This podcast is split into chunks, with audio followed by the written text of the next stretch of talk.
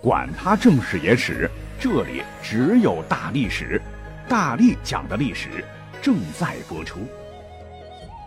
大家好，我是大力丸儿。我们今天是五一假期的第一天上班，这一天下来可能是比较疲倦，所以我们讲的还是轻松一点的内容哈。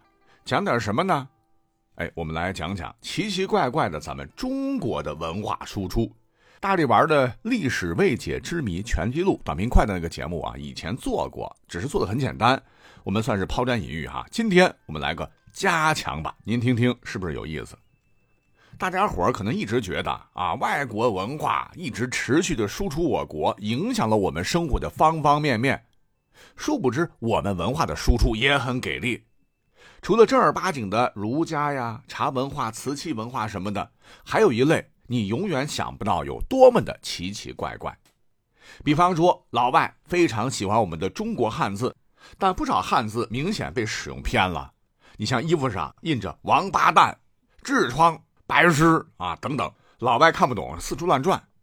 还有纹身的啊，有个网友说，国外碰到一个小伙，表面上看起来很帅，可是谁知道一撸袖子，差点没把对面的他给笑晕过去。好家伙，胳膊上纹着“脑白金”。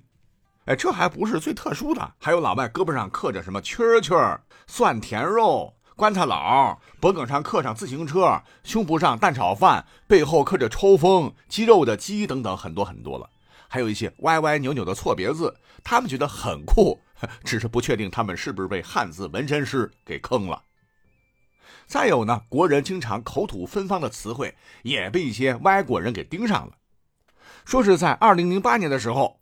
有两个在中国生活了好几年的美国人写了一本书，书名呢就是《中国脏话》，内容我们看起来是很冷啊，主要就是向全世界介绍中国的各种黑话，几乎涵盖了我们常用的俚语。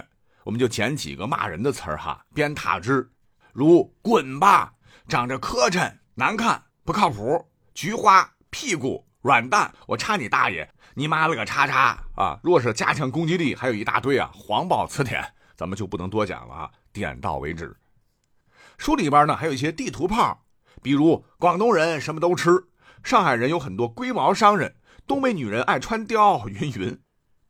这书里头还有一些词汇的解释，很接网络，如什么是白领啊？就是说在星巴克站在你身后的人，说着中英文混杂，喜欢谈论房地产和股票，买了他们买不起的房子和车子的一群人。再有就是装逼的装，书里的解释，经常出现在高档咖啡馆或艺术画廊，喜欢抛弃房子和车，跑到帐篷里边，一边喝酥油茶，一边谈论当年去西藏寻找灵魂伴侣的事情。其实他们可能压根儿没有去过拉萨，诸如此类吧。无论我们怎么想啊，反正这本书在美国卖的很火。据说后来还被翻译成了多种语言，被很多国家的不正经老外奉为来中国必看的攻略。那咱们中国人看的也是津津有味，只是老外看这本书啊，是看这些词用汉语怎么说；咱们看这本书是看这些词用外语怎么说。哎，我个人觉得哈，这么推广国骂其实并不好。除了这些个，更为有趣的是，有一些我们不用的瓶瓶罐罐。哎，不知什么时候呢，也成了外国人的心头好。比方说痰盂儿，现在很少了，以前经常用哈，有痰吐在里面，安全嘛。那听到这两个字，其实很多人不舒服啊，因为太脏了。可是两年前，就是这个古老的东西，竟然被搬上了海外的亚马逊网站，价位高达六十一元。注意，不是人民币，是美金。他们说这是中国的传统果篮。不明真相的外国人就用痰盂装法式面包、装香槟、收纳餐具，还有人把啤酒倒进去，直接把它当成大号啤酒杯。外国人还说，痰盂上面鸳鸯戏水、牡丹花的图片特别好看，这个搪瓷的大红的喜字儿看着就开心。哎，真不知道他们知道真相后会不会眼泪掉下来。另外，据说是。郑和下西洋时发明的咱们的国粹麻将啊，也是奇奇怪怪的文化输出之一了。据考证，咱们的麻将清朝末年出口海外大火，那么到了一九三零年左右，麻将已经成为了英美等国家贵妇人消磨时间的主要工具。之后，麻将就一直在欧美大肆流行，前几年大洋彼岸又刮起了全民玩麻将的浪潮。你像是咱们的淘宝、天猫等电商的海外数据显示，二零二一年年货节期间，中国麻将机的海外销量比二零二零年直接多了一倍。麻将机还评为了海外消费者最喜爱的十大年货之一。不仅是欧美国家的人喜欢咱们的麻将机，连斐济、冰岛、阿联酋也很喜欢。哈，可以说中国麻将机已经轻松占领了全球市场。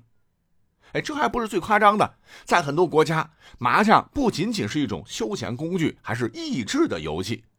为了把这个麻将玩明白了，很多外国人报班学习打麻将，什么三十天速成班。拥有三十年一线经验的老师，手把手教你打麻将，云云，这些耳熟能详的辅导班的标语，都被华人灵活地运用到了麻将馆。大概是为了省钱，很多外国人选择线上求学，于是油管上随便一搜，就有很多教你打麻将的视频，每一个都有几百万的浏览量。在各种攻略的加持之下，外国人打麻将的技术那也是日新月异。他们不仅能在各个麻将桌上用蹩脚的中文喊“活了”，还能青出于蓝。你像2021年欧洲麻将锦标赛前二十名的全是外国人，咱们中国队竟然排到了第三十七名，差一点就掉车尾了。哎，对，还有一个大家伙一定想不到，说疫情期间咱们还有个东西突然在澳洲火起来了，什么东西呢？嘿，就是澡堂子的搓澡巾。事情的起因是一个东北女孩，全家搬到澳洲后，发现自个儿买不到合适的搓澡巾。她身边的朋友都没有搓澡的习惯，甚至从来没有见过搓澡巾。讲到这儿，我们要插句题外话，咱们得简单聊聊东北特有的搓澡文化。其实关于这个话题，奥运冠军王蒙曾经发过一个视频，把东北的搓澡流程说的特别明白。他说，在东北洗澡，咱们要先选个套票。进了以后呢，先泡澡，泡到微微出汗的时候，到桑拿房里去蒸一下。这个时候就感觉全身上下都开始冒汗，然后咱们去搓澡，看着搓澡师傅从自己身上搓下来一层死皮，哎，这次搓澡才算达到效果。搓完之后，搓澡师傅会把套票中的芦荟等营养物质抹到身上，然后咱们再去桑拿房待着，等着这些营养慢慢吸收。吸收之后，咱们再冲冲澡，穿好衣服，到汗蒸房里待一会儿，喝点茶水，补充一下体力。呃，最后去吃自助餐。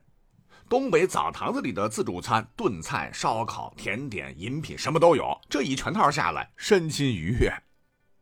而前头说的这个小女孩，从小在东北长大，从小就是洗澡搓澡这么过来的。到澳洲之后，哎呀，连一个像样的搓澡巾都买不到，特别不开心。于是乎。他就自己呀创立了一个品牌卖搓澡巾，可是刚开始的时候生意特别惨淡，几乎卖不出去。这个女孩特别不理解，就发了个视频在网上抱怨，顺便介绍了一下东北的搓澡文化。可是没有想到，哎，这个视频竟然突然爆火，正好也是疫情期间，全世界的人都出不去，只能自个儿在家里搓澡。大家伙看着视频里面的搓澡巾能搓下来死皮和污垢，特别惊奇。于是这款搓澡巾大卖。现在据说他们的搓澡巾已经远销四十九个国家，好评如潮，那赚的是盆满钵满。除了这些，还有一些中国文化的输出，还非常的奇特。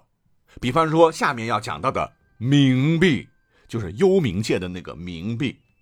说起来。烧纸钱是咱们中国传统的祭祀方式了，可是谁能想到，竟然能在海外是大肆流行？在冥币圈啊，有句话是“美元在阳间有多流行，中国冥币在阴间就有多流行”。冥币在国外还有一个新名字叫“祖宗钱”。最初国外只有华人烧祖宗钱，可是后来外国人在油管上发文，说自个儿烧祖宗钱竟然中了大乐透。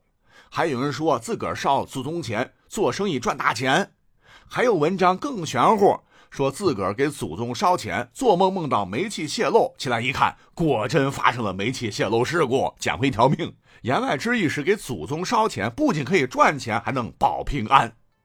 那几篇爆文之后，冥币在国外大火，网友笑称天地银行国际分行开业了，世界上最大的冥币生产中心河北米北庄由此被称为地下华尔街。最开始外国人烧的都是咱们的冥币，上头印着玉皇大帝什么的。后来或许是他们感觉一直烧别人的钱币不太好，想创新一下，于是国外的各类大人物都被印上去了。美国印富兰克林，英国印伊丽莎白，只看头像就能知道是哪国的地下货币。而最夸张的啊，是我觉得下面这个故事，说有一位外国小伙子，他觉得中国的服饰非常不错，尤其是你花花绿绿的哈，在寿衣店卖的。买了寿衣直接穿着睡觉，盖着印着陀罗尼经超度的黄被子，他自个儿觉得很酷，只是有点太吓人啊！呃，赶紧告诉一声，别乱穿。好，最后我们再来说说咱们中华文化输出的一位历史人物，那也是影响全世界。他呢就是关二爷。关羽历史上是没有出过国的，可是现在世界上有六十多个国家都有关帝庙。那看到关羽这么受欢迎，商家又来凑热闹了啊！有人设计了一款关羽和圣诞老人的大 PK 的游戏，砰砰砰，一顿乱拳打下来，关羽全胜圣诞老人。后来美国队长也来了，他穿越到蜀汉，被关羽咔嚓一刀斩于马下。那照这样的势头，没准哪一天咱们的关二爷真会淘汰圣诞老人呐！